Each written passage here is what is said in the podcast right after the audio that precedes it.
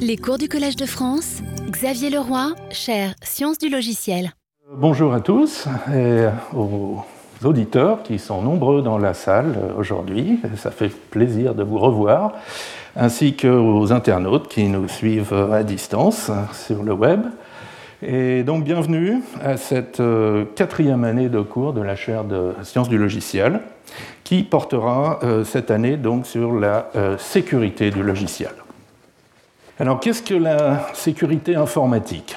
D'après une définition classique, ça consiste à protéger un système informatique contre toute violation, intrusion, dégradation ou vol de données au sein du système d'information et en d'autres termes, il s'agit de rendre les systèmes informatiques résistants euh, à l'utilisation malveillante, donc aux attaques.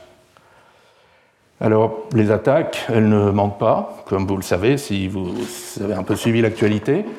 Euh, quelques exemples de ces 12 derniers mois. Donc, des rançongiciels ont bloqué des hôpitaux, de nombreuses entreprises, euh, mis à l'arrêt le principal pipeline d'essence de la côte est des États-Unis.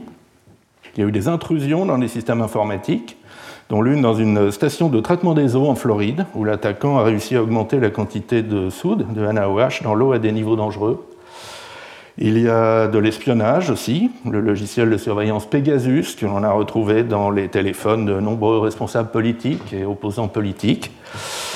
Euh, les fuites de données massives qui continuent, euh, par exemple, au Brésil, il y a eu divulgation de l'état civil, des adresses, des photos d'identité et d'informations financières pour 220 millions de résidents brésiliens.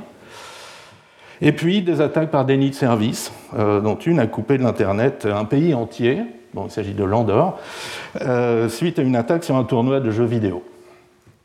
Alors pourquoi Pourquoi tant de vulnérabilité? Qu'est-ce qui rend nos systèmes informatiques aussi fragiles? Une des raisons, c'est que la sécurité, c'est un problème transversal. C'est un problème qui concerne tous les niveaux de l'informatique, du matériel, processeur, mémoire, circuit, au logiciel, système et logiciel applicatif, puis au réseau qui interconnecte tout ça, au web, au cloud computing. Mais ça concerne aussi nos organisations, les lois, les règlements, les facteurs économiques et sociaux. Et puis, bien sûr, ça concerne nous, les humains, les utilisateurs. Et par exemple, des mesures de sécurité qui ne sont pas acceptées par les utilisateurs sont inefficaces. Alors dans le cours de cette année, on ne va pas étudier tous ces aspects, ça fait beaucoup trop, mais on va se concentrer donc sur ce qui touche à la sécurité du logiciel, euh, système aussi bien qu'applicatif, en particulier parce que bah, beaucoup de protections contre les attaques sont mises en œuvre au niveau du logiciel. Donc le logiciel, c'est à la fois une source de vulnérabilité, mais aussi une défense euh, puissante.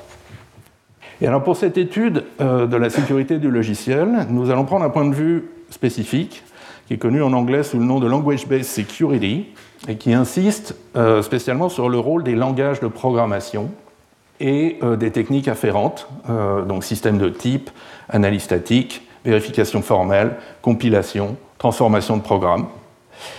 Et, et donc, nous allons, entre autres choses, essayer de comprendre ce que cette approche, basée sur les langages, contribue à la sécurité informatique, et aussi donc, quelles sont ses capacités, mais aussi quelles sont euh, ses limitations. Voilà, donc euh, maintenant je vais revenir un petit peu plus euh, en détail donc, sur la sécurité informatique. Alors en commençant par un petit historique. Euh, donc la, sécurité n'a pas toujours été le problème qu'il est aujourd'hui. Dans les années 1950, euh, l'utilisation de l'ordinateur, c'est par traitement par l'eau, batch processing. Donc les utilisateurs arrivent avec, euh, avec des cartes perforées contenant leurs programmes et leurs données, qui sont lues, et, traitées dans l'unité centrale, qui à la fin imprime un listing et, et perfore d'autres cartes et il n'y a pas vraiment besoin de sécurité autre que physique, euh, un gardien à l'entrée de la salle des machines et, euh, et des armoires fortes pour stocker les cartes et les listings, ça suffit. Dès les années 1960, il y a plusieurs choses qui changent. D'abord le temps partagé, donc plusieurs programmes peuvent s'exécuter en même temps, entre guillemets, sur la même, unité de calcul, les temps de calcul de l'un euh, recouvrant les temps d'entrée-sortie de l'autre. Les premiers stockages persistants apparaissent, disques durs, et euh, l'utilisation interactive par plusieurs utilisateurs en même temps devient possible, donc euh, via des connexions, via des terminaux. Et donc là, ça ouvre euh, la possibilité à des interactions, pas forcément désirées, entre les actions des différents utilisateurs et leurs programmes, et donc les premières mesures de sécurité et euh, l'isolation des processus en mémoire pour qu'un programme ne puisse pas perturber l'exécution d'un autre, des droits d'accès aux fichiers et euh, le début de l'authentification des utilisateurs par login, par, nom d'utilisateur et par mot de passe que nous avons toujours aujourd'hui. Alors, dans les années 1970, c'est les, premiers travaux de recherche sur la sécurité informatique. Donc, essayer de mieux comprendre formellement ces pratiques, ces bonnes pratiques, avec notamment les premiers euh, travaux de Butler Lampson, sur, qui formalisent un peu le contrôle d'accès, et des travaux chez MITRE, un centre de recherche très lié à, l'armée américaine, où l'Apadula, Bell et l'Apadula notamment développent leur, fondation mathématique pour la sécurité des ordinateurs, dont nous reparlerons plus tard. Alors une partie de ces résultats s'incarne dans le système d'exploitation Multix, qui est aussi un système qui a beaucoup fait avancer la recherche en système d'exploitation. Euh, des applications plutôt militaires sont envisagées de type sécurité multiniveau, donc l'idée que sur le même ordinateur, on allait pouvoir manipuler de manière sûre euh, à la fois des données non, euh, comment on dit, non restreintes, des données confidentielles défense et des données secret défense, par exemple. Euh, le chiffrement euh, commence à faire son apparition dans certaines applications informatiques, notamment bancaires, avec la standardisation de l'algorithme DES. Et euh, la cible favorite des pirates à l'époque, ce n'est pas l'informatique, c'est plutôt les réseaux téléphoniques, ou comment arriver à téléphoner gratuitement en envoyant des, des impulsions à 2600 Hz ou ce genre de choses. Et puis, ben, tout change dans les années 1980 avec l'apparition de l'ordinateur personnel, donc de l'informatique individuelle, et, euh, des, virus euh, qui vont avec. Donc, les logiciels malveillants qui se propagent par échange de disquettes, par, par euh, modem, donc les bulletin board systems, et même par Internet. Donc, à l'université de, qui à l'époque est peu répandu, hein, mais à l'université de Yale, donc un, un, étudiant appelé Robert Morris Jr dit tiens, ce serait marrant d'essayer de faire un programme qui s'auto-réplique sur Internet. Et euh, ils en fait un qui s'appelle le ver de Boris, le worm, et qui se réplique tellement bien que euh, un certain nombre d'universités euh, sont à genoux, enfin leurs leur systèmes informatiques sont à genoux. Et, mais les années 80, c'est aussi l'apparition d'un ordinateur ultra sécurisé, matériel et logiciel, qui est la carte à puce, qui ne fait pas grand-chose, mais qui est extraordinairement résistante aux attaques. Dans les années 90, comme vous le savez, c'est l'explosion de l'Internet, avec le web, avec le courrier électronique et, euh, les petits problèmes qui vont avec, le spam, les virus en pièces jointes, les attaques euh, à distance euh, via Internet. Et il faut dire que les systèmes d'exploitation de l'époque, Windows 95, macOS avant macOS 10, étaient extrêmement vulnérables à ces attaques. Euh, mais là aussi, on commence à développer des contre-mesures efficaces qui sont des protocoles cryptographiques pour communiquer de manière sécurisée euh, sur Internet, comme SSH pour l'accès à distance euh, et l'utilisation à distance, et SSL-TLS pour les pages web. Alors les années 2000, c'est peut-être à ce moment-là que l'industrie informatique, notamment les, grands noms, Microsoft, Apple, etc., euh, font un gros travail de sécurisation, notamment avec des meilleurs systèmes d'exploitation, plus de MS-DOS sous Windows, euh, un Unix sous macOS. Et alors, les raisons sont multiples, mais l'une d'entre elles, c'est aussi la, pression amicale de Hollywood, des, fournisseurs de contenu vidéo, audio et culturel, qui euh, voudraient vraiment avoir des systèmes de DRM, Digital Rights Management, donc de protection contre la copie des vidéos et de l'audio. Bon, les systèmes en question ont été rejetés par les utilisateurs, mais on fait pas mal progresser euh, la sécurité informatique de, ces machines. Euh, alors on a aussi l'apparition d'une nouvelle plateforme d'exécution sécurisée qui est le browser lui-même, le navigateur web qui fait tourner des applications écrites en JavaScript. Ça c'est une des premières versions de Google Earth, si vous vous souvenez. Et puis, alors du coup, le piratage devient un peu plus difficile et se professionnalise avec l'organisation des machines piratées sous forme de botnets euh, contrôlables, à distance. Alors, les années 2010, c'est une autre plateforme d'exécution sécurisée qui se répand, qui est le smartphone, avec lequel euh, nous accédons beaucoup à Internet et qui contient aussi beaucoup de données personnelles nous concernant. En revanche, la nouvelle cible facile, maintenant, c'est l'Internet des objets. Donc, tous ces appareils, téléviseurs, réfrigérateurs, caméras de sécurité, etc., qui sont connectés à Internet et donc accessibles depuis l'extérieur et qui généralement font tourner des systèmes d'exploitation peu protégés. Donc ça devient la nouvelle cible facile. Ça, par exemple, c'est le botnet Mirai, qui a été construit exclusivement à base de ce type d'outils. Aussi, euh, les, attaques euh, deviennent les, les malwares, les logiciels malveillants commencent à être utilisés comme armes de guerre par des États-nations. Par exemple, le virus Stuxnet qui a euh, saboté le, système, le, programme d'enrichissement d'uranium iranien.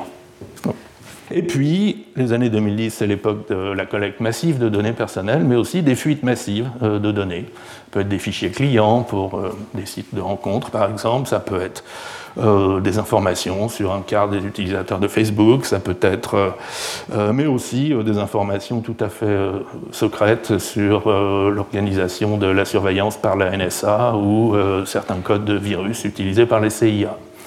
Donc, des fuites de données massives. Et puis bah, arrivent les, années 2020. Euh, clairement, on commençait sous le signe des rançongiciels. Euh, donc les auteurs de virus ont enfin trouvé un moyen de, rentabiliser, de monétiser leur euh, création. C'est très ennuyeux. Et puis bah, toutes les attaques précédentes dont on a parlé. Et puis on verra bien ce que l'avenir nous réserve. Alors, je voudrais revenir un petit peu sur certains des, principes et des, enseignements justement qui, sont dégagés dans les années 70 suite à ces premières recherches, euh, premières démarches systématiques d'exploration de la sécurité du logiciel, euh, de la sécurité informatique, excusez-moi. Euh, donc, il y a trois grands objectifs de sécurité. Donc l'intégrité, l'intégrité des données, être sûr que les, données n'ont pas été détruites, qu'elles n'ont pas été corrompues, qu'elles sont authentiques et qu'on peut leur faire confiance, mais aussi l'intégrité du système informatique tout entier, celui qui protège euh, et qui empêche par exemple d'être pénétré euh, et, manipulé par n'importe qui. Euh, l'objectif suivant, c'est la confidentialité, s'assurer que des, secrets, des informations personnelles ne sortent pas du système ou au moins ne sont révélés qu'à des, gens qui ont le droit de, un droit légitime de les voir. Et puis le troisième, c'est la disponibilité, au sens que le, système est disponible et répond quand on a besoin de lui, et, euh, euh, répond dans des temps raisonnables. Alors bien sûr, les trois objectifs sont, interdépendants. Un, ordinateur qui n'est pas disponible, qui est à l'arrêt par exemple, est très très sécurisé vis-à-vis de l'intégrité et de la confidentialité, mais il ne sert à rien. Euh, un système qui n'est pas intègre, donc qui par exemple a été pénétré par un attaquant, euh, vraisemblablement l'attaquant va pouvoir accéder à des données confidentielles. Et puis, euh, pour assurer cette intégrité, notamment euh, vérifier l'identité des utilisateurs, on utilise de la cryptographie, on utilise des clés secrètes pour des signatures, on utilise des mots de passe hachés pour l'accès, et, et, ces clés secrètes, ces mots de passe hachés sont des données confidentielles. Si elles fuitent, on n'a plus d'intégrité. voilà. Et alors, Comment on fait pour mettre ça en œuvre? Euh, Alors, il y a un vocabulaire qui est un peu propre à la sécurité informatique. Donc, quand on développe du logiciel, par exemple, on, oppose traditionnellement la spécification et l'implémentation. La spécification, c'est ce que le logiciel doit faire. L'implémentation, c'est le, logiciel lui-même, sa réalisation effective. Et entre les deux, il y a une étape de vérification qui s'assure que l'implémentation fait bien ce qu'il y a dans la spécification, qui peut être de la revue de code, du test, de l'analyse, de, des méthodes formelles, etc. Alors en sécurité informatique, le vocabulaire est un peu différent. Euh, on parle de politique de sécurité et de mécanisme de sécurité. Euh, donc la politique, c'est l'équivalent de la spécification, c'est-à-dire euh, quels sont les objectifs en matière de, sécurité. Les mécanismes, c'est l'équivalent de l'implémentation, c'est donc ceux qui mettent en œuvre euh, la politique. Et entre les deux, donc vérifier que les mécanismes sont suffisants pour garantir la politique. Alors ça s'appelle en anglais assurance, et je ne sais pas trop comment le traduire en français, donc je vais vous proposer assurance, mais pas au sens d'une police d'assurance qui vous dédommage s'il y a des problèmes, plutôt au sens de euh, s'assurer que euh, les mécanismes sont suffisants. Alors on va préciser, pour, préciser un peu tout ça, on va prendre un exemple vraiment classique de politique, qui est la politique de contrôle d'accès. Euh, donc ce fameux article de Butler-Lampson de 1972. donc, euh, c'est une politique qui est à base de réponse à la question qui peut faire quoi sur quoi? Donc, qui, ce sont les sujets. Ça peut être des utilisateurs, des gens comme vous et moi. Ça peut être des, utilisateurs au sens vu par le système, donc identifiés par leur login et leur mot de passe.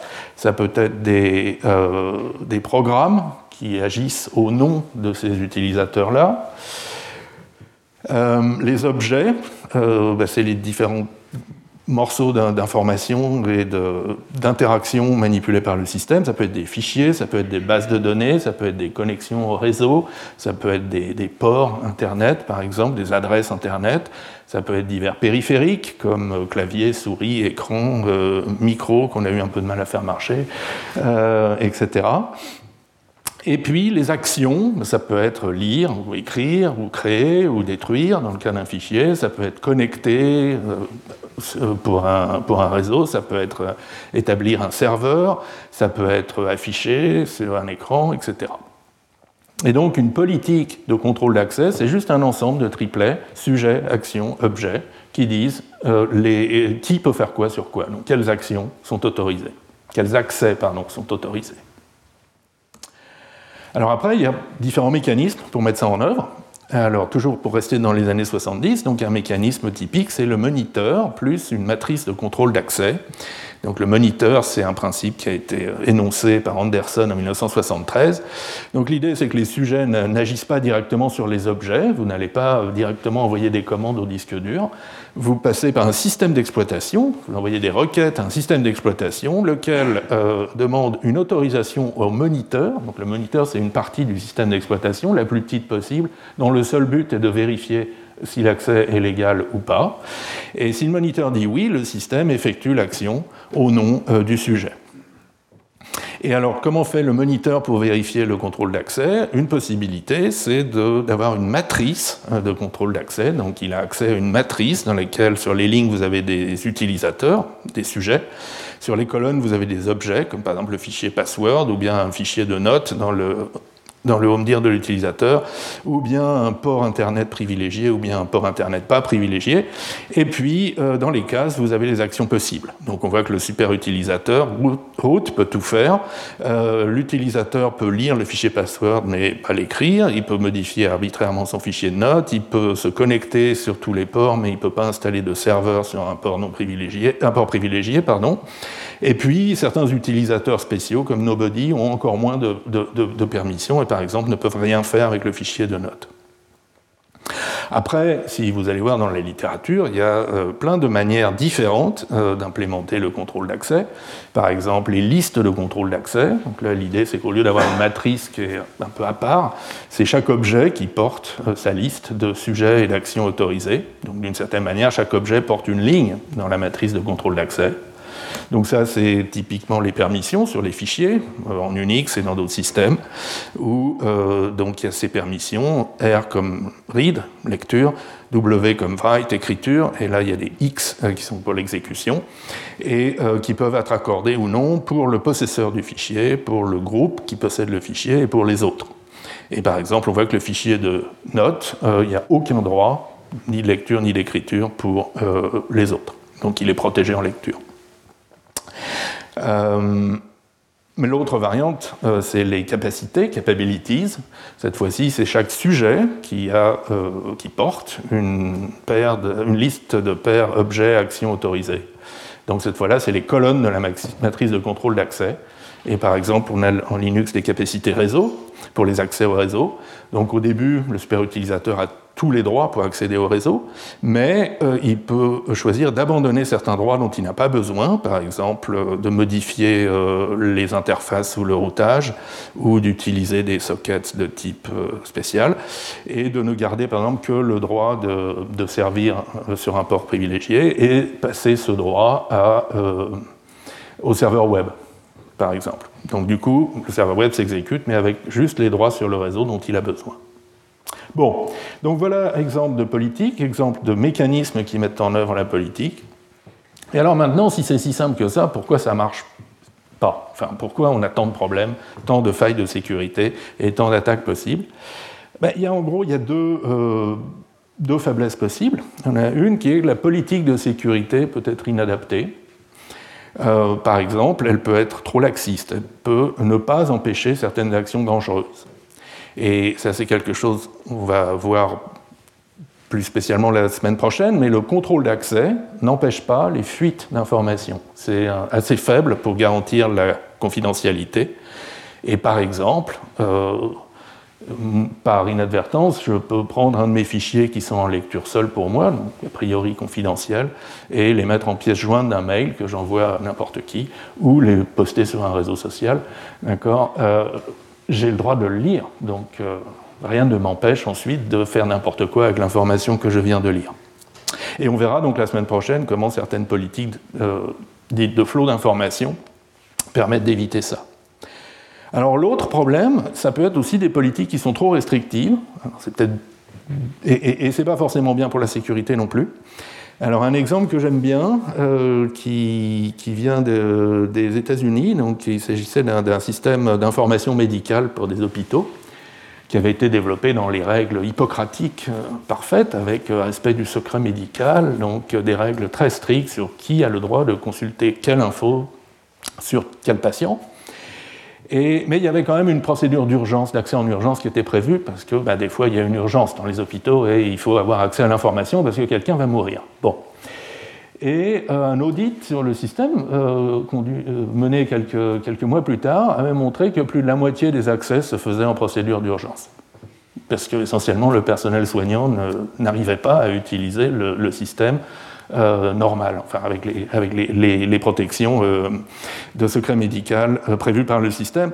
Donc ça, ben, c'est un échec de la politique de sécurité et c'est aussi un risque de sécurité, puisqu'à la fin, on finit en fait par, par contourner systématiquement les protections.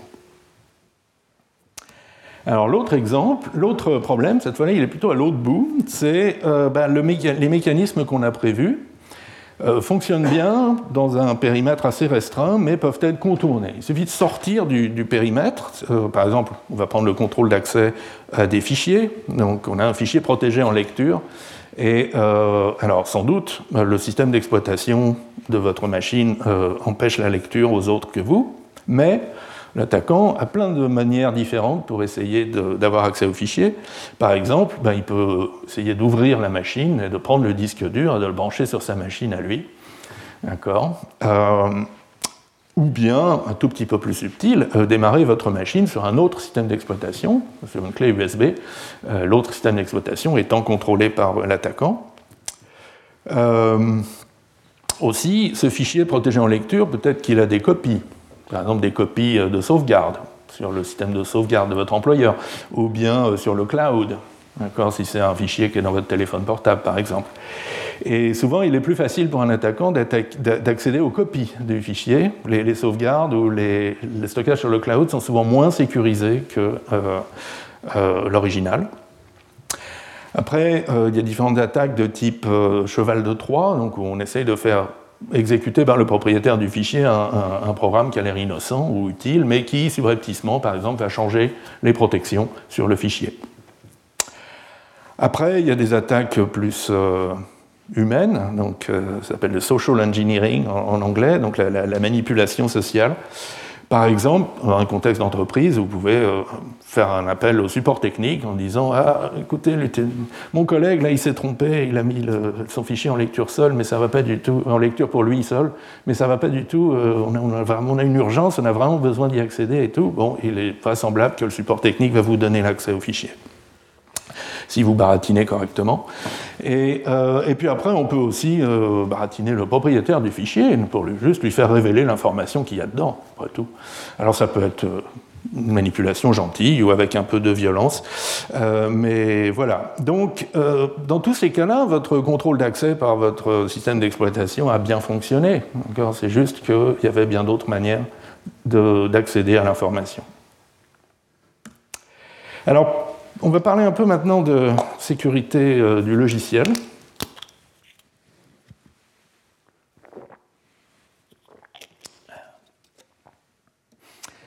Euh, et donc oui, pourquoi on va se focaliser plus spécifiquement sur le logiciel euh, cette année dans le cours? Bon, clairement, le logiciel est une composante essentielle de l'informatique comme de la sécurité informatique. En particulier, c'est le médiateur de l'accès aux données. D'accord? Le temps où les données étaient sur des fiches Bristol et où on les, les fichiers étaient un ensemble de fiches Bristol et qu'on pouvait feuilleter à la main est révolu. Euh, après, comme on l'a vu, c'est une composante parmi d'autres eh bien, des attaques se font à un autre niveau. On vient de le voir sur le contrôle d'accès. On peut attaquer le matériel, on peut attaquer au niveau du réseau, des connexions réseau. On peut, excusez-moi, on peut manipuler les utilisateurs. Mais le logiciel, c'est quand même une composante remarquablement flexible parce qu'elle euh, peut mettre en œuvre beaucoup de mécanismes euh, de sécurité et de protection contre les attaques. Et ça peut aller jusqu'à des protections contre des attaques matérielles. C'est quelque chose qu'on verra dans le séminaire de Karine Edeman. Euh, même si l'attaquant est en train de perturber le microprocesseur lui-même ou la mémoire, le logiciel peut, à l'aide de redondances et de choses comme ça, se rendre compte euh, de l'attaque, de la manipulation en cours. Et ça, c'est assez remarquable. Euh, alors maintenant, il y a aussi une, petite difficulté, peut-être, euh, qui est de, comprendre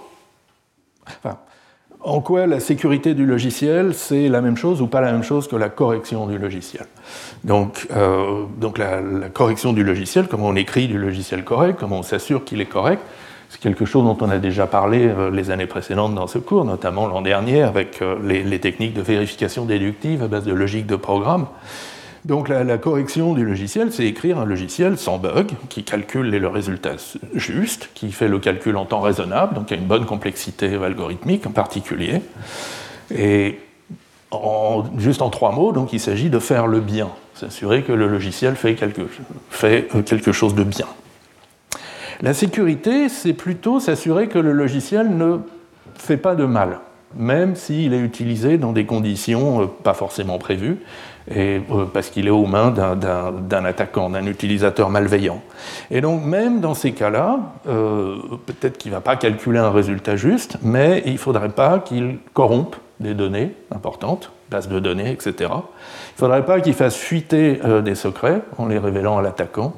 Et il ne faudrait pas que son exécution puisse être complètement détournée par l'attaquant, au sens que l'attaquant se met à pardon, que le logiciel se met à exécuter en fait du code euh, qui est fourni par l'attaquant et non plus euh, le code d'origine. Et alors, pourquoi c'est parfois un peu difficile de faire la part des choses entre cet aspect correction et cet aspect sécurité C'est qu'il y a une grosse intersection. Alors que je vais appeler euh, sûreté, et on va revenir sur ce terme plus tard, qui est un peu les, propriétés de base, le minimum syndical qu'on peut attendre d'un logiciel pour qu'il soit correct ou pour qu'il soit sécurisé. Par exemple, qu'il n'ait pas de plantage, et on va voir pourquoi dans quelques minutes, euh, que les, types de données euh, qui manipulent soient intègres, euh, que par exemple une liste simplement chaînée soit toujours une liste simplement chaînée avec un chaînage convenable, que la mémoire ne soit pas corrompue, l'allocateur mémoire fonctionne, la pile d'appels dont on va parler aussi à la bonne structure, etc. Donc c'est vraiment des garanties euh, euh, minimales, mais sans lesquelles il n'y a ni correction ni sécurité. Alors j'avais promis de, revenir sur cette terminologie sécurité et sûreté. En fait, c'est des, traductions un peu naïves de l'anglais, donc security et safety, qui sont des termes clairement définie dans la littérature. Sauf que euh, euh, euh, en français classique, safety, ça se traduit par sécurité en français classique. safety belts, ce sont les ceintures de sécurité, ce pas les ceintures de sûreté. Vous n'avez jamais entendu parler de ceintures de sûreté. Et symétriquement, security, ça se traduit en français classique par sûreté. Department of Homeland Security, c'est une branche d'une agence gouvernementale aux États-Unis qui correspond à ce qu'on appelait la sûreté de l'État en français euh, il y a un certain temps. Et je crois qu'en Belgique, ça existe toujours. Il y a toujours un département de la police qui s'appelle la sûreté. Euh, donc bon, tout ça est un peu troublant, même si, je crois de plus en plus en français classique, les deux mots safety et security se traduisent par sécurité. Et ce qui en fait Bon, on perd peut-être une une distinction un peu fine, mais d'un autre côté, ça permet aussi de, dire que la distinction est, pas si importante que ça. Et il y a vraiment une espèce de continuum entre donc, ces considérations de sécurité, ne pas faire de mal, et ces considérations de sûreté, qui est de ne pas, se planter. Et alors, donc revenons un peu sur cette notion de sûreté, entre guillemets, de l'exécution. Alors c'est quoi une exécution qui n'est pas sûre? Il y a deux exemples classiques. Enfin, euh, L'un, c'est un débordement lors d'un accès à un tableau ou une chaîne de caractères, donc on accède en dehors des bornes. Et au lieu de signaler ça par une levée d'exception, par exemple, ou en arrêtant le programme, ce qui serait sûr, euh, le programme en fait continue en accédant quelque part en mémoire. Bon. Euh, et l'autre type d'exécution non sûre, c'est quand il y a des confusions dans les types de données.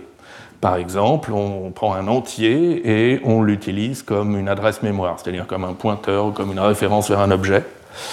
On prend une chaîne de caractères et on la considère comme du code machine, ou comme un pointeur vers une fonction, disons, ce qui est un peu la même chose.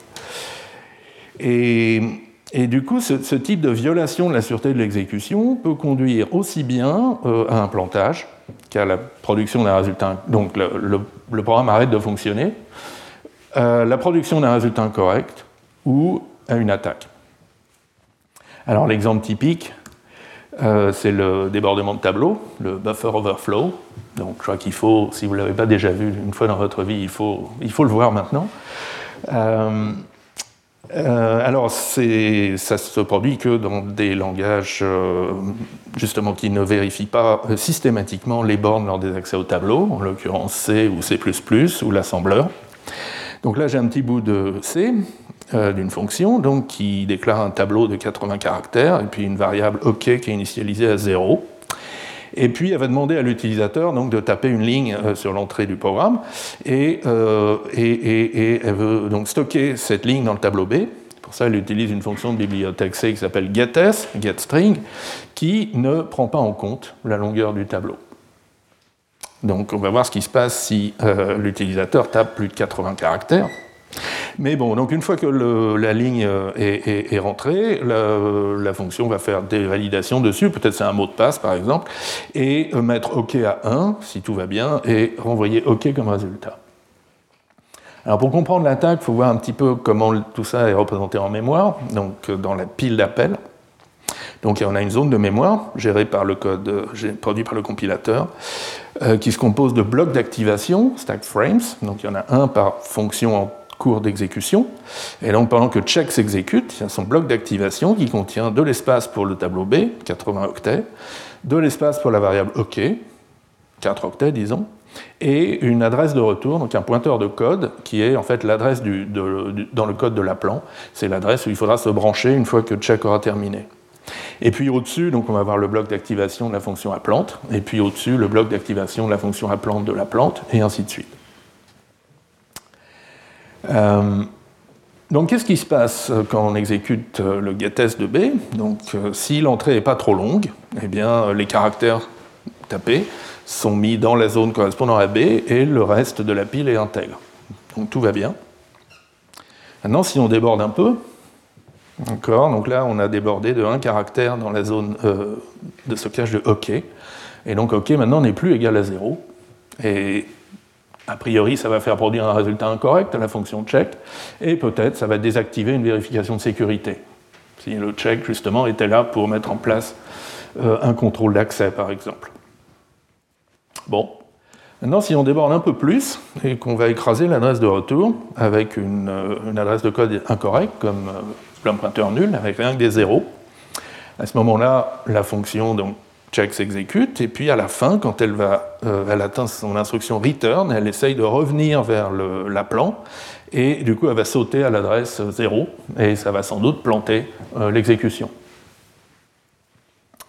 Mais plus drôle, euh, l'attaquant peut c'est l'attaquant hein, qui contrôle tous ces EEE e e et tous ces 00.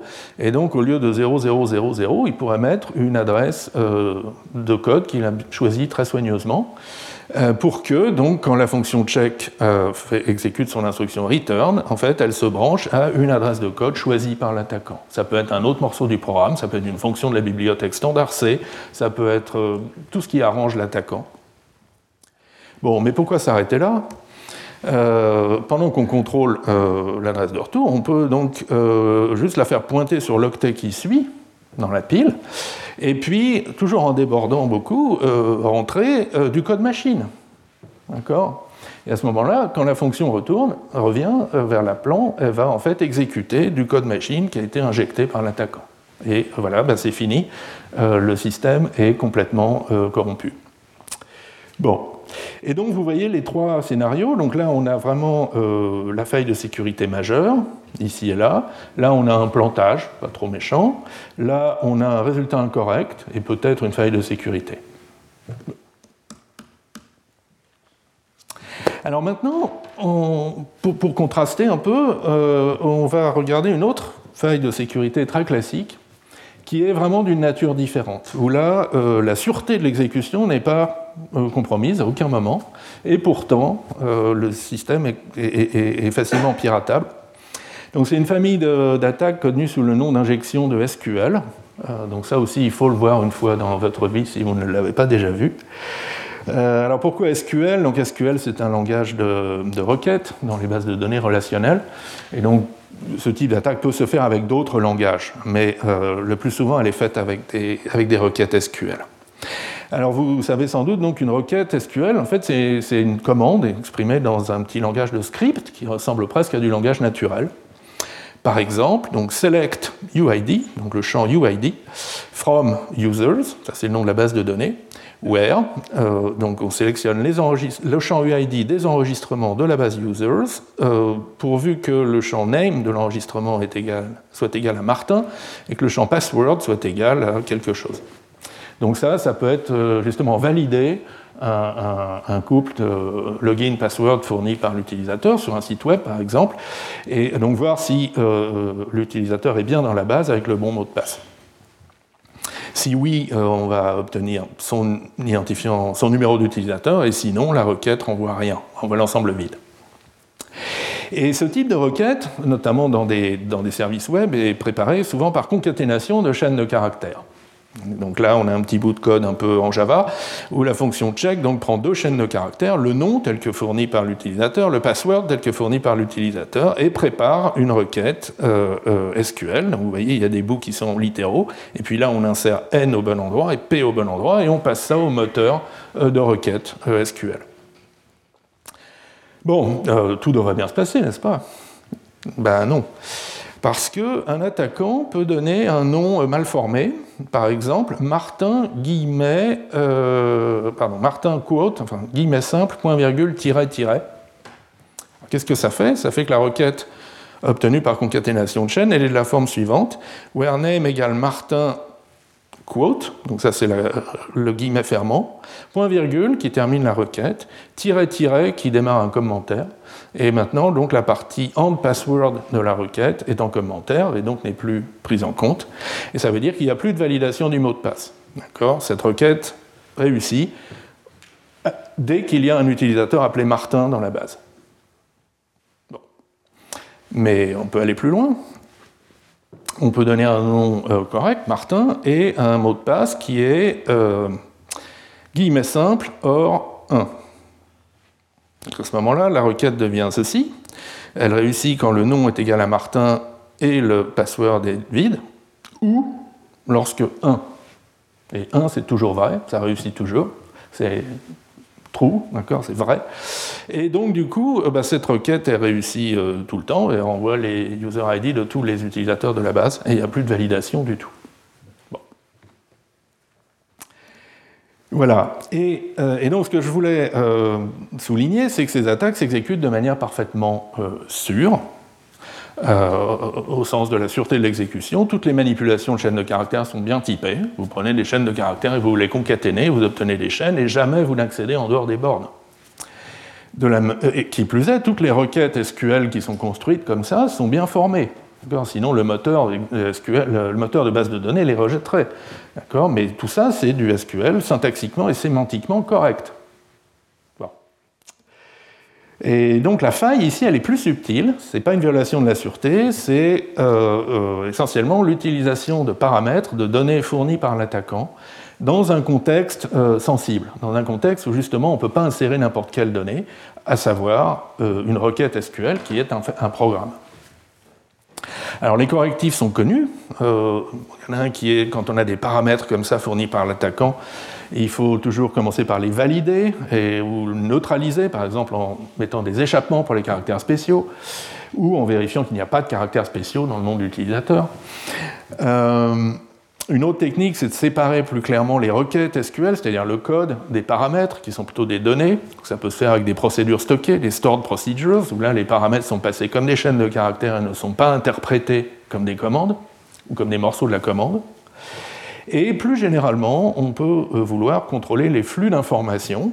Alors là, ce n'est pas comme l'exemple du fichier confidentiel qu'on met en pièce jointe, ça c'est un flux d'informations qui fait fuiter un secret. Là, c'est plutôt un flux d'informations qui menace l'intégrité. On prend une donnée euh, douteuse et on s'en sert comme si elle était intègre. Et on parlera également de ça la semaine prochaine. Bien. Et euh, et donc, pour revenir une dernière fois sur euh, cette notion de sûreté de l'exécution, euh, la sûreté de l'exécution, c'est un problème qui est plutôt bien maîtrisé dans le monde des langages de programmation. Alors, si je peux dire ça sans avoir l'air trop prétentieux, mais quand même, il y a eu pas mal de progrès qui ont été faits depuis euh, les années 70, avec en particulier un certain nombre de langages de programmation qui donnent des garanties fortes de sûreté d'exécution. Donc ça, s'appuie typiquement sur du typage fort, dynamique pendant l'exécution ou en partie statique avant l'exécution, pendant la compilation. Euh, et euh, alors pour les quelques langages qui n'ont pas de typage fort, C, C++, on peut aussi avoir des outils d'analyse statique euh, qui nous donnent des garanties, le fait que tous les accès dans les tableaux sont dans les bornes par exemple, ou de la vérification déductive avec des logiques de programme comme on a vu dans le cours de l'an dernier. Et puis, euh, on a aussi des euh, compilateurs et des passes de transformation de programmes qui, assurent cette sûreté, par exemple en insérant systématiquement des vérifications que les accès sont dans les bornes avant de faire les accès. Et donc, euh, une, question que je vous pose et à laquelle on va essayer de répondre un peu dans la suite des cours, c'est que faut-il de plus pour assurer la sécurité du logiciel?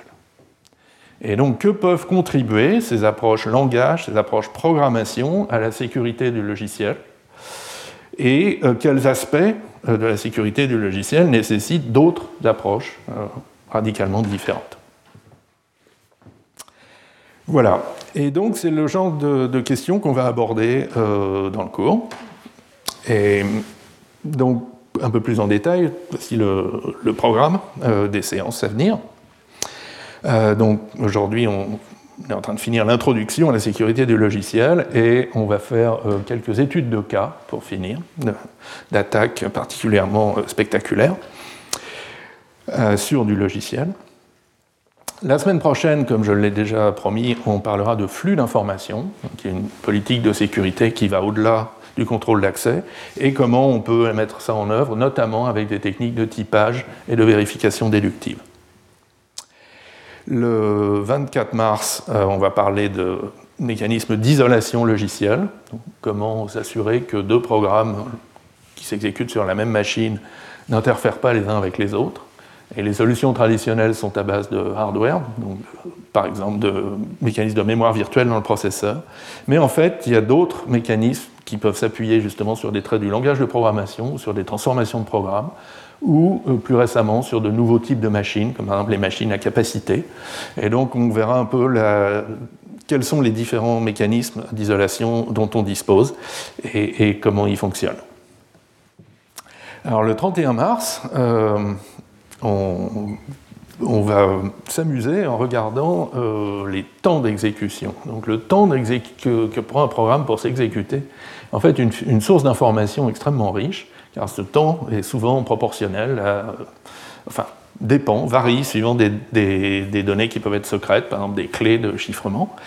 Et euh, du coup, l'observation du temps euh, révèle les choses sur euh, les données que manipule le programme. Et ça peut aller un peu plus loin aussi, on peut observer le comportement d'un programme dans le cache mémoire. Ça donne aussi une idée des cases mémoire qu'il a accédées. Et avec ça, on monte des attaques tout à fait subtiles, notamment sur des primitives cryptographiques. Mais il y a aussi des mécanismes logiciels qui permettent de s'en protéger. Donc on verra tout ça. Le 7 avril, on va revenir un peu sur un de mes dada, donc, qui est le, le typage, la notion de système de type, de vérification de type, de typage fort, et essayer vraiment de comprendre, de caractériser ce que ça contribue à la sécurité informatique et en quoi la sûreté du typage est une partie de la sécurité informatique, mais n'est pas toute la sécurité informatique. Le 14 avril, on s'intéressera à la compilation et aux transformations de programme en général, comme une espèce d'arme à double tranchant. D'un côté, euh, pendant la compilation ou par transformation de programme, on peut rendre un programme plus résistant aux attaques, on peut mettre en œuvre des contre-mesures, on peut durcir le programme, mais euh, on peut aussi, par exemple, en essayant d'optimiser le programme et d'enlever des calculs redondants, on peut aussi l'affaiblir. Certains de ces calculs redondants étaient peut-être des contre-mesures en fait. Donc, euh, donc, on verra ces deux aspects et euh, on parlera d'une notion sémantique assez riche, la full abstraction, euh, l'adéquation complète, je pense en français, qui donc un, un, vieux problème de sémantique qui a un sens tout à fait intéressant en termes de sécurité et de en quoi euh, les attaques euh, qu'on peut mener sur le code compilé diffèrent euh, des attaques qu'on peut étudier au niveau du code source. Et puis, dans le dernier cours, le 21 avril, on prendra une approche complètement différente, qui est donc, au lieu clairement, on, a du mal à calculer sur des données euh, confidentielles ou privées sans faire aucune fuite ou sans être attaquable. Est-ce que la cryptographie, est-ce que le chiffrement peut nous aider? Et en particulier, est-ce que, euh, au lieu de, chiffrer les données en transit et puis de les déchiffrer, de faire des calculs et de rechiffrer, est-ce qu'on peut garder les données chiffrées pendant le calcul? Donc ça, c'est un des Holy Grails, c'est un des, un des Graals de, de la cryptographie, qui s'appelle le chiffrement homomorphe, et il y a un début de solution, pas très efficace, mais ça rentre dans le domaine du possible, donc on va regarder ça. Et euh, une variante, c'est ce qu'on appelle le, calcul multipartite euh, sécurisé. Cette fois-là, on, on, se met à plusieurs pour euh, calculer, par exemple, une moyenne ou des statistiques sur des, sur des données personnelles, mais sans révéler complètement ces données personnelles à soi. Euh, donc voilà, de nouveaux modes de calcul qui sont sécurisés par construction. Alors il y aura également un séminaire euh, qui euh, commence la semaine prochaine avec six orateurs. Le séminaire aura lieu juste après le cours à 11h15. donc le premier séminaire sera par Olivier Levillain des Télécoms Sud Paris qui parlera de la qualité des spécifications et de l'influence que ça peut avoir sur la sécurité logicielle. Le 24 mars, donc Palamidesi de l'INRIA parlera justement d'anonymisation et de respect de la vie privée, en particulier quand on fait des statistiques sur des données personnelles, et comment on peut anonymiser de manière fiable. Euh, donc ça s'appelle la differential privacy. Euh, je ne sais pas trop traduire en français. Euh, et d'ailleurs, l'exposé sera en anglais. Le 31 mars, donc Kartik, euh, Bargavan de l'INRIA parlera d'implémentation euh, formellement vérifiée pour des protocoles cryptographiques, comme par exemple euh, SSL-TLS, donc le protocole qui sécurise les échanges sur les pages, de pages web. Et donc comment, par vérification déductive, montrer qu'on en a des implémentations correctes. Le 7 avril, euh, Karine Edman de euh, Sorbonne Université nous parlera d'attaques au niveau du matériel par injection de fautes et comment le logiciel peut s'en protéger dans une certaine mesure. Le 14 avril, Sandrine Blasi de l'Université de Rennes 1 euh, parlera d'un autre type de protection, l'obfuscation du logiciel, qui peut ajouter de la sécurité. Donc, lorsqu'on a besoin de transmettre un code euh, sous forme source, par exemple une application JavaScript, euh, à, quelqu'un qui on n'a pas complètement confiance. Donc, comment est-ce qu'on peut brouiller le code pour, euh, de cette manière, protéger le programme lui-même? Et enfin, on terminera le 21 avril par un exposé de Frank Pissens de l'université de Leuven en, en Belgique qui est un des grands spécialistes européens euh, du domaine de la sécurité du logiciel et qui nous, parleront, qui nous parlera d'attaques euh, par exécution transiente, donc par exécution spéculative. Vous avez peut-être entendu parler de spectre et de meltdown. Donc il parlera de ce genre de choses et, euh, et, de comment s'en défendre. Voilà. Et donc, comme promis, dans la, demi-heure qui nous reste, je voudrais donc vous montrer quelques attaques récentes sur des logiciels, au niveau des logiciels, et que je trouve assez illustratives et instructives.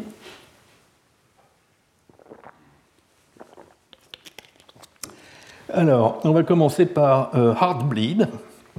Donc, Heartbleed, c'est une attaque justement sur euh, une implémentation de ce protocole TLS qui sert à sécuriser les pages web, euh, dont parlera Kartik Bargavan. D'ailleurs, Olivier, Olivier Levillain, je pense, en parlera un peu aussi. Donc ce protocole TLS, qui s'appelait SSL au début, permet de faire des communications point à point entre deux machines sur l'Internet qui sont chiffrées et qui sont authentifiées. Euh, et, donc, euh, et, donc, comme je le disais, c'est très utilisé pour les pages web sécurisées. Donc, toutes les URL ont HTTPS, deux points, ou à chaque fois qu'il y a un petit cadenas qui s'affiche euh, sur votre navigateur, c'est le protocole TLS qui est à l'œuvre. Et alors l'attaque euh, était sur la bibliothèque OpenSSL, qui est une implémentation de TLS en logiciel libre, une des plus anciennes. Elle est développée depuis 1998 et qui est, ou moins a été, extrêmement utilisée, euh, notamment dans le serveur web Apache et dans plein d'autres produits. Euh, et alors en 2012, une nouvelle version du protocole TLS qui été normalisée, dans lequel euh, est ajouté un mécanisme de heartbeat, de battement de cœur. Euh, donc euh, c'est simplement un nouveau type de message à échanger entre les, deux personnes qui communiquent, le client et le serveur, dont le but est uniquement de garder la connexion ouverte. Donc c'est un battement de cœur, c'est le client envoie un message, un paquet pardon, de type 18 euh, en hexadécimal, c'est le type heartbeat, qui contient une, euh, une, longueur, un nombre de caractères et un texte arbitrairement choisi par le client. Et donc le serveur reçoit cette requête et donc le serveur se rend compte que le client est toujours là, il n'y a, pas besoin de faire un time-out et de, couper la connexion. Et le serveur, lui, pour montrer qu'il est bien vivant et qu'il n'a pas coupé la connexion, renvoie euh, comme réponse le texte que le client euh, a, proposé. Voilà, c'est tout. Rien de plus simple, n'est-ce pas? Où pourrait-il bien y avoir un problème? Et alors le problème, c'est cette faille de sécurité appelée Heartbleed et qui a même un joli logo. Alors de manière générale, euh, il y a quelques critères pour voir si une faille de sécurité est vraiment spectaculaire. La première, c'est que les gens qui la trouvent lui donnent un nom mémorable. Ensuite, que quelqu'un dessine un logo.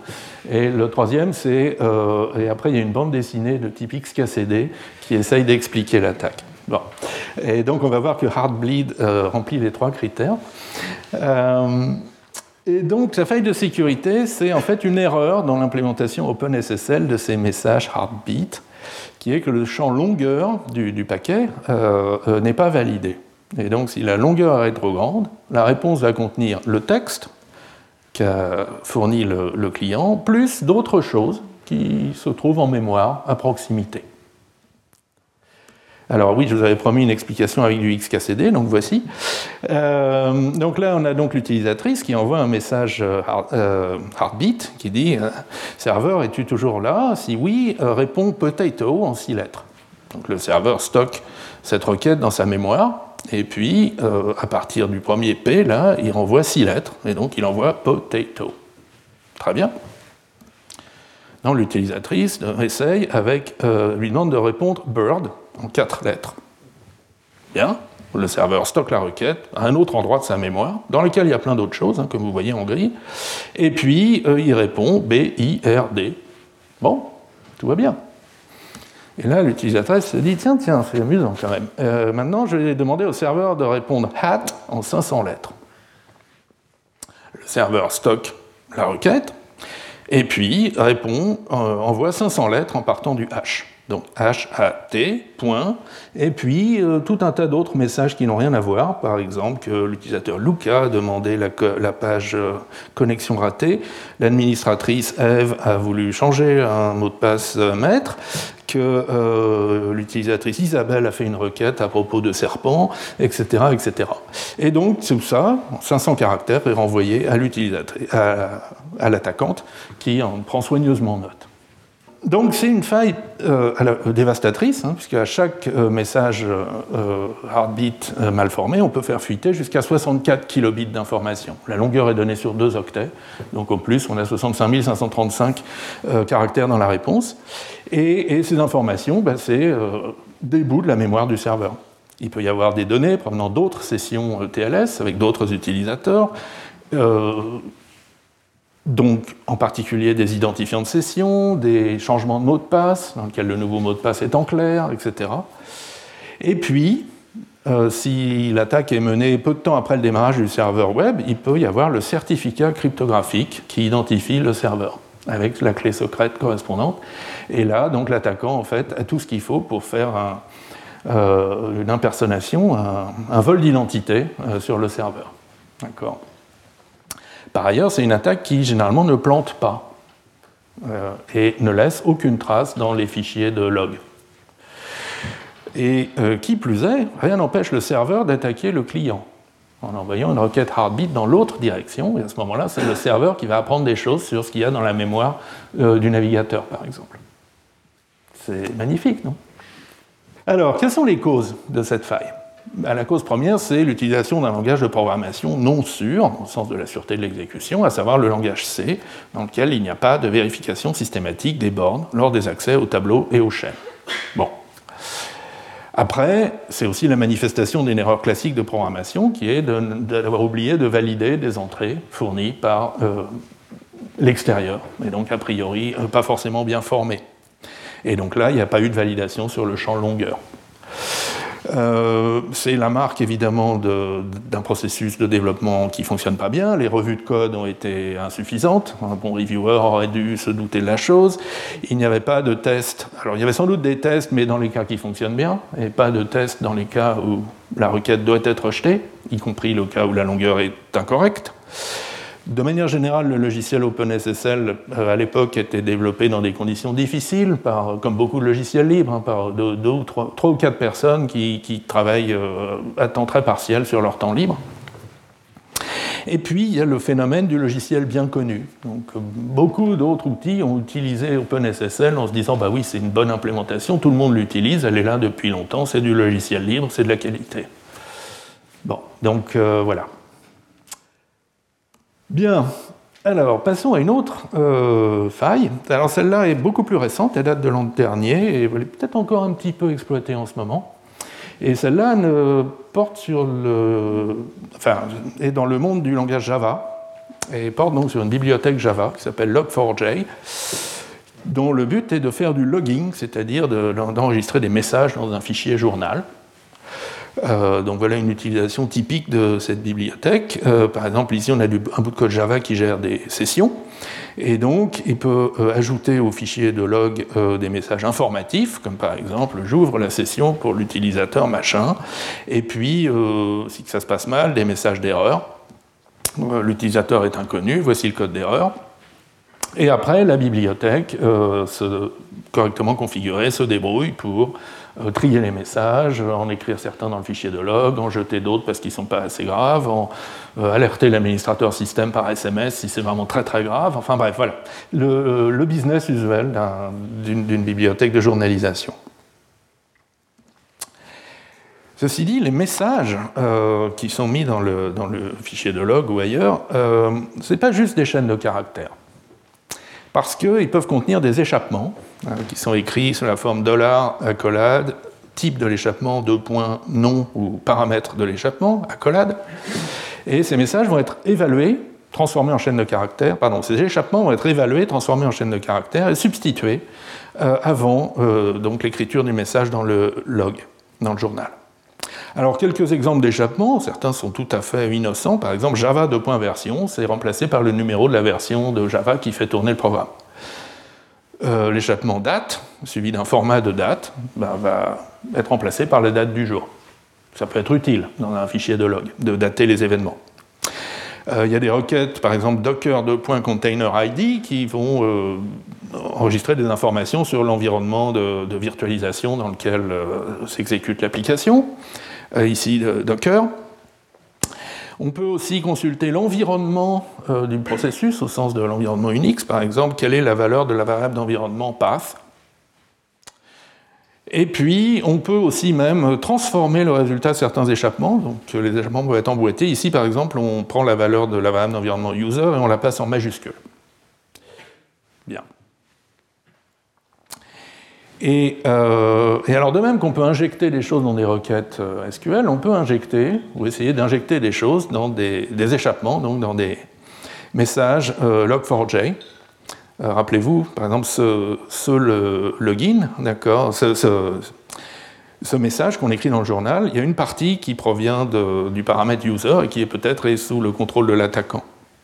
Et par exemple, l'attaquant pourrait essayer d'appeler cette fonction avec euh, user qui soit euh, env euh, et puis ensuite des, noms de variables d'environnement qui contiennent des secrets. Par exemple, les, identifiants AWS, donc les identifiants vis-à-vis du service de cloud computing, Amazon Web Service, qui, qui a priori sont des secrets. Mais on peut se dire c'est pas trop grave. L'effet de ça, c'est que ces secrets vont être écrits dans le fichier journal. Normalement, un fichier journal, c'est protégé. Vous n'avez pas n'importe qui qui peut lire le fichier journal.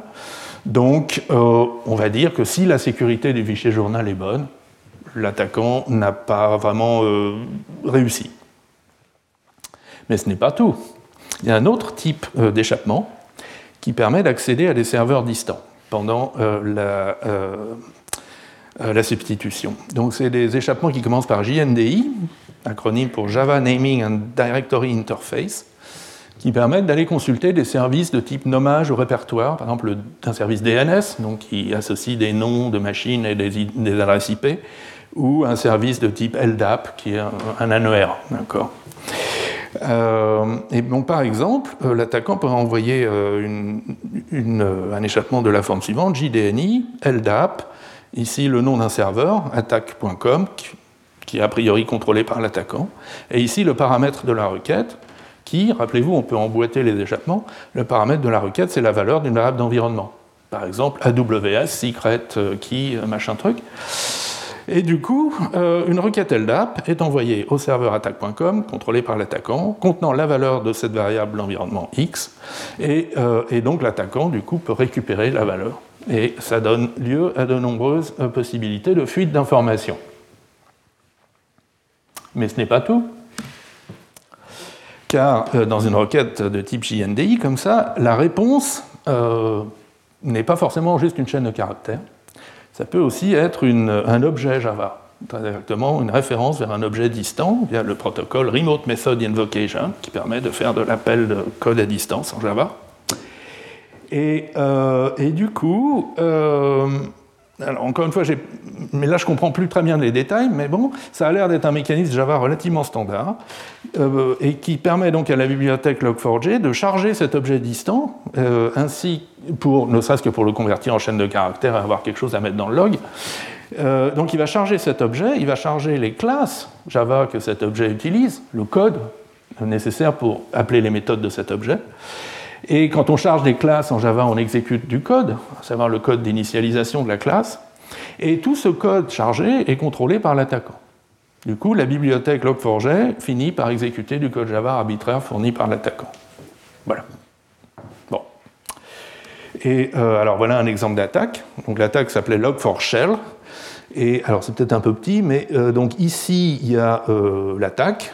Donc c'est avec une requête de type JNDI LDAP. Euh, là, c'est le log du serveur LDAP en question, contrôlé par euh, l'attaquant, qui, euh, en répondant ce qu'il faut, finit par faire exécuter ici une commande shell arbitraire. Donc là, c'est le lancement de l'application calculateur du Mac. Bon, ça va, c'est pas trop méchant, mais ça pourrait être n'importe quoi d'autre. D'accord Bon. Alors, quelles sont les causes? D'abord, remarquons que tout est parfaitement sûr vis à -vis du typage y compris le chargement et l'exécution de code distant, ce qui est euh, quelque chose de difficile de garantir la sûreté du typage lorsqu'on a des, appels à distance et du code mobile, du code qu'on a téléchargé euh, d'ailleurs. Et c'est une des choses que Java fait très très bien. On verra ça dans le cours sur l'isolation logicielle et euh, peut-être aussi un peu sur le typage. Donc Java est tout à fait capable de télécharger du code, de le vérifier vis-à-vis des types et de l'exécuter de de manière sûre. Donc tout est parfaitement sûr vis-à-vis du typage. Alors, qu'est-ce qui s'est passé? Ben Déjà, on a une interface très simple, log.error d'un message, entre guillemets, qu'est-ce qui pourrait être plus simple, plus intuitif, qui en fait cache de nombreuses fonctionnalités, donc tous ces échappements, qui sont, je crois, pour la plupart inconnus par les programmeurs, ou mal comprises, au minimum. C'est-à-dire qu'avec un échappement, on peut finir par télécharger du code arbitraire. Euh, il faut vraiment très très bien connaître l'infrastructure Java. Par ailleurs, euh, c'est quand même une bibliothèque bien faite, et euh, donc toutes ces fonctionnalités avancées, euh, les échappements, les échappements de type JNDI, est-ce que le JNDI peut télécharger du code de n'importe où, ou bien seulement de certaines machines, etc. Tout ça est configurable via des fichiers XML. Le problème, c'est que la politique par défaut est permissive, enfin était. Bon, je crois que récemment, ils l'ont changé pour qu'elle soit beaucoup plus restrictive. Mais normalement, euh, des, traits avancés et dangereux comme ça ne devraient pas être activés par défaut. D'accord.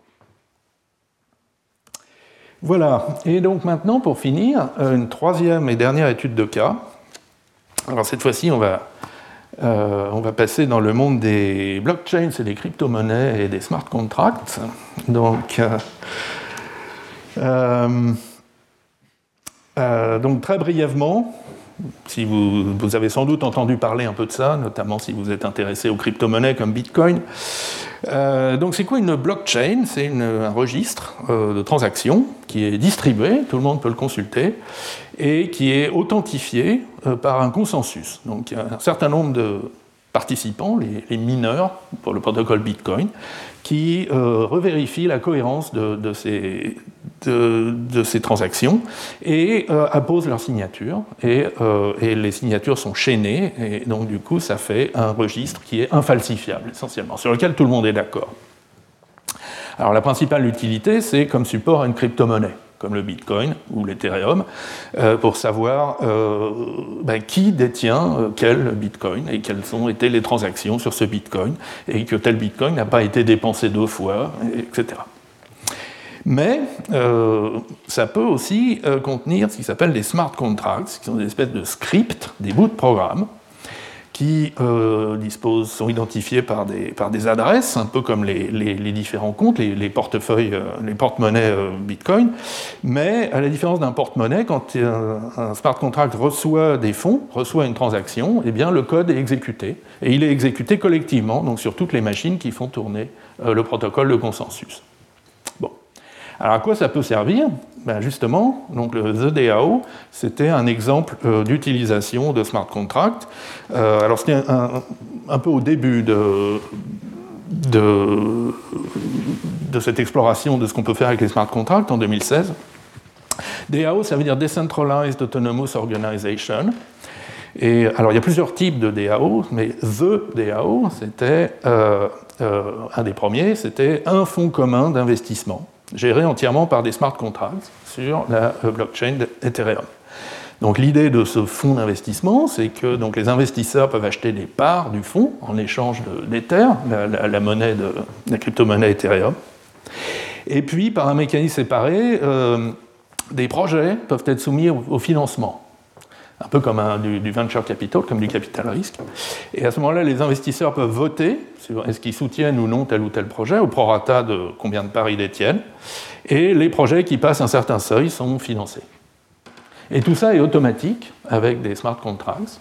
Et donc à l'époque, euh, beaucoup de gens ont trouvé que c'était génial parce que c'est vraiment un fonds d'investissement géré de manière parfaitement transparente. Les règles sont exposées, ce sont le code des contrats, et toutes les transactions, toutes euh, sont, visibles dans la blockchain. Donc, euh, parfaite transparence. Et donc ce contrat a été lancé en avril 2016. C'est le bloc 1 428 757 sur la blockchain Ethereum. Et en moins d'un mois, il a euh, recueilli euh, des fonds provenant de 11 plus de 11 000 investisseurs pour un montant total en, en d'environ 150 millions de dollars. Donc on voit qu'il y a quand même eu beaucoup d'intérêt.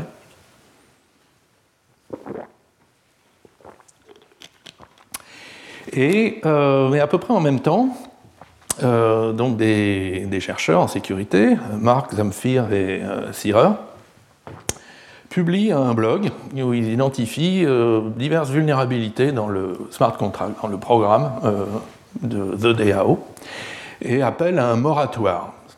En gros, ils disent aux investisseurs non, non, non, n'investissez pas, euh, préparez-vous à retirer vos billes, ça ne va pas du tout. Mais bon, apparemment, ils ne sont pas écoutés. Et euh, c'est environ trois semaines plus tard, le 17 euh, juin, qu'un attaquant utilise une de ces vulnérabilités et arrive à siphonner environ un tiers des fonds de The DAO, donc à peu près 50 millions d'Ether. Enfin, l'équivalent de 50 millions de dollars en Ether. alors, le, contrat disait bien que les fonds ne pourraient pas être, euh, euh, enfin, devraient être bloqués pendant un mois. Donc l'attaquant n'a pas pu tout de suite euh, les convertir en, une autre monnaie. Mais, mais, donc du coup, affolement dans le monde des crypto-monnaies. Et quelques jours plus tard, donc la fondation Ethereum décide de scinder, de faire un fork sur sa blockchain, afin d'annuler les transactions faites par The DAO. Alors, annuler euh, les transactions, normalement, c'est impossible dans une blockchain. Donc, le seul moyen de le faire, c'est de redémarrer une autre blockchain. Ce qui s'appelle Ethereum aujourd'hui, en fait, c'est une blockchain qui a redémarré ce jour-là. Et euh, sachant que certains utilisateurs ont continué à travailler avec la blockchain d'origine, appelée maintenant Ethereum classique, sur laquelle 50 millions de, enfin l'équivalent de, un grand nombre d'Ethers appartiennent à un attaquant. Bon, c'est un monde un peu étrange, hein, les, crypto-monnaies. Euh, euh, mais bon, je ne juge pas. Je vais juste vous montrer la nature de la faille. Donc ça, c'est un bout du vrai code où on voit la faille, mais comme c'est un peu compliqué, je vais vous montrer plutôt sur une version simplifiée. Mais essentiellement, l'idée, ce que fait ce smart contract, comme beaucoup de, smart contracts, c'est juste de la comptabilité. D'accord? C'est déplacer, euh, vérifier que certains fonds sont disponibles, certaines quantités de certaines choses sont disponibles, et les déplacer de l'emplacement A vers l'emplacement B, et éventuellement faire un déplacement symétrique de B vers A d'une autre quantité. Donc c'est vraiment de la comptabilité. Et si ce code était exécuté de manière atomique, n'est-ce pas, tout irait bien, sans interruption au milieu. Euh, les, les comptes seraient parfaitement équilibrés, et voilà. Problème, euh, le problème, c'est que l'exécution n'est pas atomique. Alors voilà une version très simplifiée du DAO que je tire de cet euh, excellent article de Atzei, Bartoletti et Simoli en 2017. Donc là, c'est un DAO complètement euh, trivial. C'est en fait c'est une espèce de, gestionnaire de compte, d'accord? Donc il a pour chaque utilisateur, il maintient un crédit.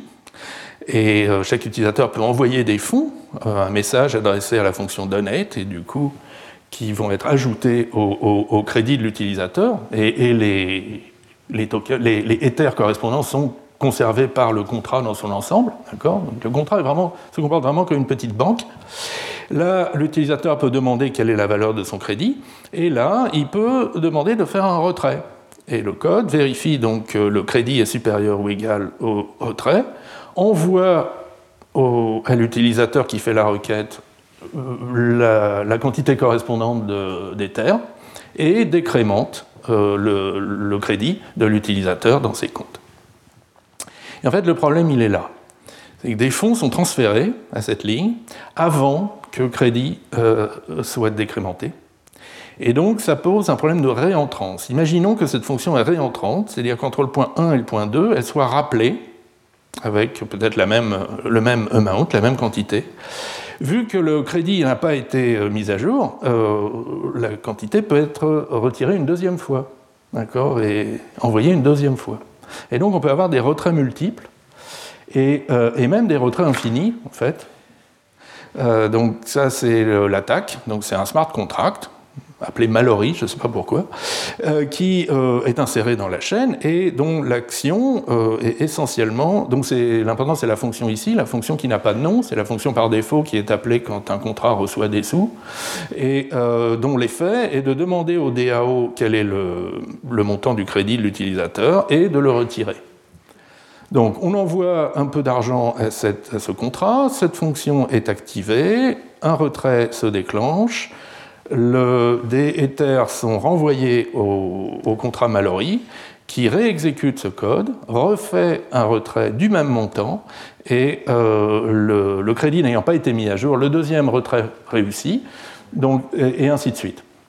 Alors comment ça s'arrête, cette boucle infinie? Euh, bah, Déjà quand le DAO n'a plus d'argent. Quand il n'a plus d'Ether, ben, il ne peut plus rien envoyer, L'envoi échoue, bien sûr, et du coup, euh, ça s'arrête. Ou bien quand la pile d'exécution déborde. Donc le modèle d'exécution des contrats Ethereum, il y a une pile d'exécution de taille assez faible, donc s'il y a trop d'appels emboîtés, ça s'arrête. Mais dans les deux cas, donc on s'arrête, non sans avoir transféré grand N fois le solde du compte de The DAO vers euh, Mallory. Alors après, il y, a, des attaques plus rigolotes, euh, enfin, qui même. Au lieu de faire une boucle infinie de retrait, on peut programmer Mallory pour faire seulement deux retraits. Donc retirer son solde deux fois. Alors les deux retraits réussissent, donc le solde est envoyé deux fois, et ensuite le crédit est décrémenté deux fois.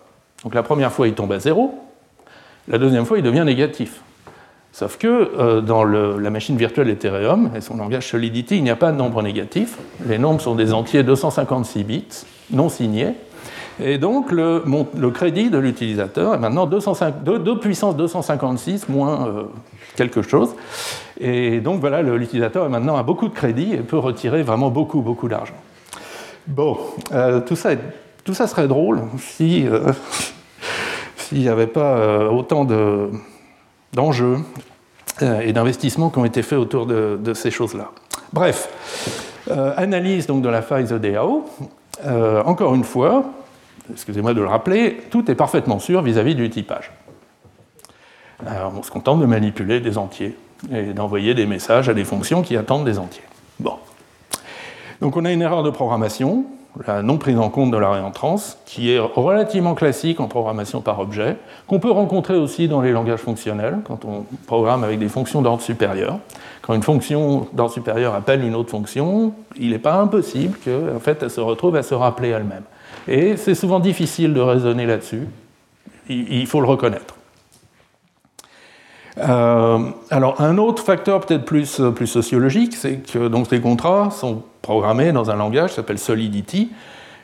Il y a peu de code qui a été écrit en Solidity, surtout en 2016, donc c'est un langage qui n'est pas très familier pour les programmeurs, qui a l'air simple, il essaye vraiment de ressembler à du JavaScript, mais le modèle d'exécution n'est pas JavaScript. Et en particulier le fait que ceci n'est pas un appel de fonction normal, ceci n'est pas un appel de fonction qui revient tout de suite, euh, n'est pas apparent. Et donc il y a des pièges. Et par exemple, d'autres langages de smart contracts qui ont été proposés depuis ne permettent pas de faire ça. Oblige, si je ne m'abuse, oblige que ces, appels asynchrones qui communiquent avec l'extérieur apparaissent en dernier dans le code. Comme ça, au moins, il est clair qu'il euh, n'y a pas de retour attendu. Bon.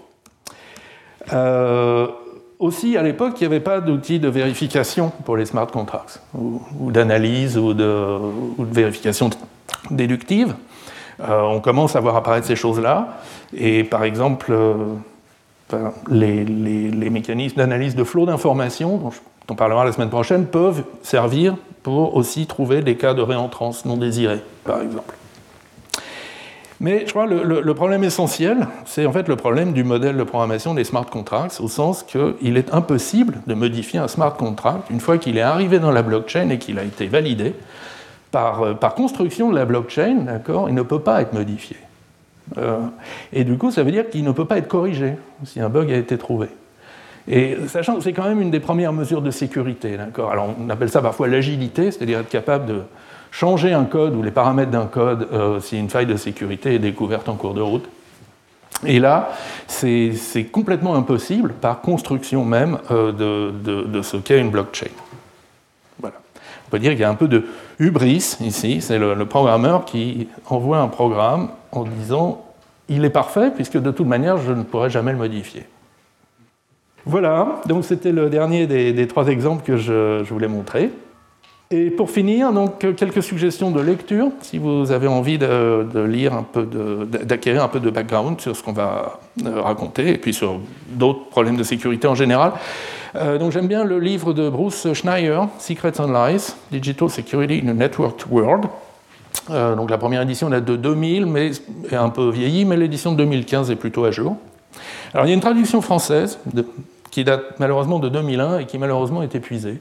Vous la trouverez peut-être dans une bibliothèque universitaire.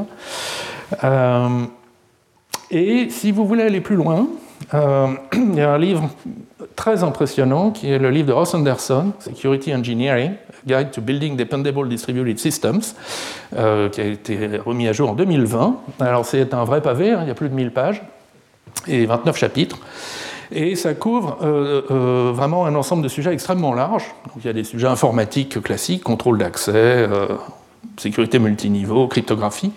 Mais il y a aussi des considérations tout à fait intéressantes sur la psychologie des utilisateurs, l'utilisabilité des systèmes, les euh, considérations économiques, quel est le coût de l'insécurité, euh, euh, des choses sur l'informatique bancaire, des choses sur comment les armes nucléaires sont sécurisées, des choses sur... je crois qu'il y, y, a un chapitre où il parle de serrures mécanique ou électromécanique. Enfin bref, voilà. Donc euh, un livre qui donne une perspective extrêmement large et qui peut aussi servir de référence sur un certain nombre de sujets.